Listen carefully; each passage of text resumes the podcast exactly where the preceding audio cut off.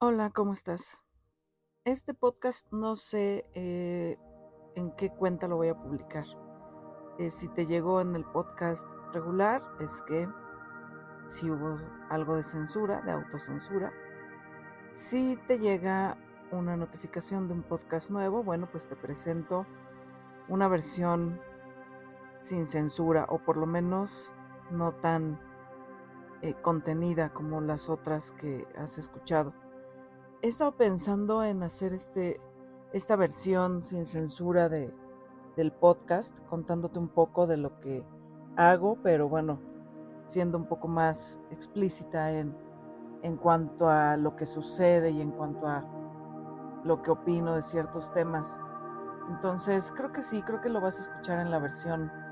sin censura del podcast. Igual, yo ando ando, porque bueno,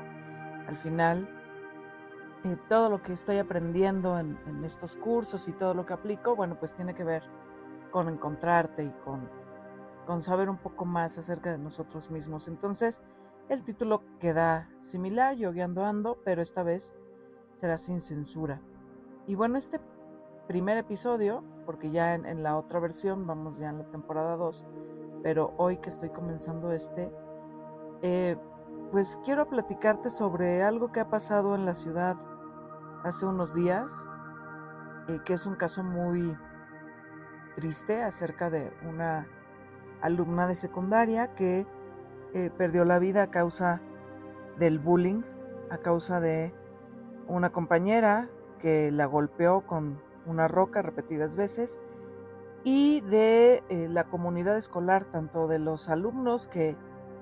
que impulsaron a la alumna golpeadora a que, a que lastimara a la otra chica, como de eh, todo el personal que estaba ahí alrededor y que no hizo nada al respecto.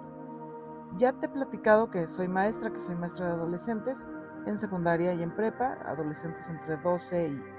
16, 17 años, en los dos niveles. Y algo que nos han dejado claro a últimas fechas es justamente que nosotros como personal de la escuela, no solo los maestros, sino todo el personal de la escuela, sí somos responsables de la seguridad de los niños, niñas y adolescentes dentro de las instalaciones y fuera de las instalaciones si se encuentran en un área cercana a la escuela, si están a unas cuadras, si están ahí alrededor, si acaban de salir o están por entrar, pero sucede cerca de la escuela, eh, pues sí es responsabilidad de la comunidad escolar, de los adultos a cargo de, un plantel, el proteger a estos niños. Y entonces, eh, lo primero que me pregunto es si eso lo tenemos tan claro, porque nos lo han dicho eh, durante los últimos 10 años o más, que somos responsables de la seguridad de los alumnos y de su integridad física y emocional. ¿Qué estaba pasando para dejar que las niñas eh, se pelearan y llegaran a esos extremos? Estaba escuchando algún artículo, estaba eh, viendo algún video al respecto de este caso y tal pareciera que las personas encargadas del plantel, ¿no? de, de estos maestros, de la dirección, del personal que ahí trabaja, no hizo nada por detener eh, esta pelea porque no fue dentro de la escuela, por lo que pude observar fue afuera de la escuela, pero bueno, igual eh, por lo que dicen los familiares de la chica, ella ya había manifestado que la molestaban desde mucho tiempo antes y ya se sabía que se habían citado para pelear y ver quién era la que tenía más poder sobre la otra, ¿no? En este caso, pues eh, los golpes que le dieron a esta chica ocasionaron que, aunque no fue inmediatamente, pues que sí perdiera la vida a causa de, de todo lo que la lastimaron y pues no solamente físicamente, sino también en lo emocional, ¿no? Seguramente que no se encontraba en su mejor momento al aceptar esta pelea y pues esto llevó a esta consecuencia. Y entonces, eh, hoy en la tarde que, que estuvimos reunidos los maestros, de la escuela, que está completamente al otro lado de la ciudad donde sucedió este evento, pues sí eh, reflexionamos acerca de nuestro papel, no solo como maestros o no solo como personal de la escuela en general, porque nos quedó claro que no solamente los maestros o no solamente los directores o los prefectos son los encargados de cuidar a los estudiantes, sino todos en general, pero no somos los responsables primeros de, lo que hagan los chicos. Eh, sí es una situación que viene desde su casa, ya sea porque viven en un ambiente así de violento o porque viven en un ambiente de indiferencia o tal vez hasta en uno de sobreprotección en el que se les defiende y no se escuchan a otras partes el cómo se comporta un chico dentro de la escuela, que eh, pues indudablemente no es igual a cómo se comporta en casa. Entonces, esa cuestión en la que a la escuela se le achaca toda la responsabilidad de lo que suceda, eh, pues no me parece la más acertada. Eh, me explico. Em, para que un chico llegue con esos problemas de violencia hacia los demás, no es porque la escuela por sí sola sea la causa de que moleste a los demás, porque trae algo desde su casa que lo está lastimando a él y que entonces eh, provoca que se desquite o que saque su energía eh, molestando a los demás. Y entonces, pues conoces casos en los que no llegan a una consecuencia tan terrible como la que sucedió hace unos días con esta chica, pero que sí van lastimando a los niños y por lo menos en la comunidad donde yo trabajo, la costumbre pues es aprender a defenderte, es eh, no dejarte y eh, actuar de acuerdo a como te provoque la otra persona, ¿no? Es, es un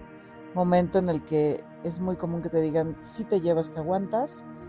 y si te hacen, pues regresas. No digo que sea correcto o incorrecto, simplemente digo que es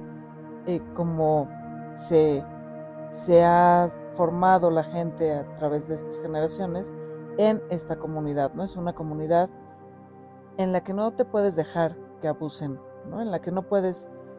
eh, dejar que el bullying avance demasiado y que sí debes aprender, tal vez no por las buenas, a eh, defenderte y a defender tus ideas. Entonces, eh, sí me puedo imaginar lo que representan para los adolescentes con los que trabajo, el que te estén hostigando, el que te estén molestando, el que te estén provocando hasta el punto en el que te van a hacer estallar, en el que vas van a perder el control de sus emociones y van a actuar de una manera violenta. En el caso de las escuelas donde trabajo no se ha dado, sí ha habido eh, peleas, pues, sí ha habido eh, esos pleitos en los que se quedan de ver al final de la jornada escolar para, para pelearse, pero han sido solo como intentos. Yo, a mí no me ha tocado ver una pelea eh, fuerte, intensa, entre dos estudiantes, niños o niñas, eh, pero sí he visto que sí se provocan y sí he visto que pueden llegar a ser agresivos verbalmente, ¿no? Y, hacer el intento por llegar hacia lo físico, pero pues sí ha habido quien los detenga, ¿no? Ya sean el maestros o personal de la escuela o los adultos que van por ellos, ¿no? Sus papás sus tutores, sus tíos, sus familiares, quien sea. Entonces, no hemos llegado a ese punto en el que eh, se lastimen tanto como para ocasionarle la muerte a alguien y creo que ese será un tema de reflexión en mis clases la próxima semana, eh, el cómo puedes lastimar a una persona y no solo físicamente, sino también emocionalmente con palabras, ¿no? Y eso eh, pues me lleva también a algo que observé esta semana en un taller sobre las emociones hacia los adolescentes en la que la dinámica se salió un poco de control y entonces el grupo de adolescentes em, se fue a decir todo lo que no le gustaba acerca de una persona en específico. Entonces era la mayoría del grupo contra una persona acerca de su comportamiento, acerca de eh, su aspecto, acerca de las cosas que tenía y que no compartía, o acerca de eh, pues lo que hacía o dejaba de hacer con el grupo. Y entonces pues aunque no llegó a una consecuencia tan trágica como el caso de esta chica, eh, pues sí me di cuenta que se ocasiona también un, daño, no es una violencia verbal, es una violencia que eh, yo no encontré sentido en que se llegara a tal extremo. Sí era un momento para reflexionar y para que los alumnos hablaran de sus emociones y de las cosas que los molestan, pero creo que se salió de control al dejar que todos se fueran contra una persona en específico y esa persona no tuviera el tiempo para poder dar réplica y poder expresar qué era lo que estaba sintiendo en primer lugar acerca de esa agresión, pero tampoco para explicar su comportamiento, ¿no? Para, para revisar a partir de su percepción y de lo que estaba escuchando si lo que le estaban diciendo era realmente cierto para esta persona o era lo que sus compañeros veían o si se debería de, hacer alguna modificación a su comportamiento. Entonces, creo que eh, la violencia se puede dar de muchas formas y que aunque en este ejercicio que yo vi en ese taller, estaba yo como observadora solamente, eh, pues se quedó ahí, sí ocasionó que la persona eh, acusada, que la persona de la que todos hablaban, eh, se sintiera mal, ¿no? Que sí cambiara su semblante y que sí se viera afectada por esos comentarios tan negativos y tan desproporcionados, porque era un grupo de 40 estudiantes contra una sola persona. Entonces, creo que sí debemos revisar como adultos que somos eh, las actitudes que tenemos frente a los jóvenes, frente a los niños, ya sea como en, mi caso, que soy eh, maestra, lo que hago yo frente a mis alumnos o lo que digo frente a mis alumnos, pero si tienes hijos, pues también lo que está pasando en casa. Eh, me queda claro que los papás de mis alumnos tienen edad suficiente para ser mis hijos en este momento y que entonces esa forma en la que están educando a los adolescentes en este momento pues viene en parte heredada de la forma en la que los adultos de mi generación educamos a los jóvenes padres de este momento. Eh, yo no tengo hijos, tengo sobrinos y he tenido alumnos a lo largo de 20 años de carrera que llevo siendo maestra. Entonces, pues sí he podido observar cómo, en primer lugar, ya no se tiene el tiempo y ni la economía suficiente para que alguien se quede a cargo de los chicos fuera de la escuela, fuera del horario escolar, en sus casas. Ahora los estudiantes pues viven cada vez más solos durante el periodo que están en casa en lo que eh, sus papás trabajan entonces, eso sí es un factor. Otro factor, pues también es este encierro que tuvimos los últimos prácticamente dos años y medio, que definitivamente a los adolescentes que estaban formando eh, sus lazos, sus relaciones, que estaban aprendiendo a convivir con los demás, pues se vio truncado ese proceso y seguramente que sí los afectó. Pero también, eh, pues es esa falta de límites hacia lo que pueden hacer o no pueden hacer, hacia lo que pueden ver o no pueden ver.